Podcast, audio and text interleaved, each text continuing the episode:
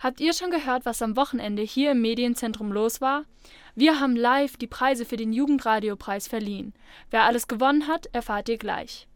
Radio for Future. Das ist das Thema des Jugendradiopreises 2020. Der wurde veranstaltet vom Bayerischen Jugendring und JFF-Institut für Medienpädagogik. Jeder Gewinner bekam ein Preisgeld von 250 Euro. Zuerst hört ihr einen Ausschnitt von dem Interview mit der Landtagspräsidentin und Schirmherrin der Langen Nacht der Demokratie, Ilse Aigner.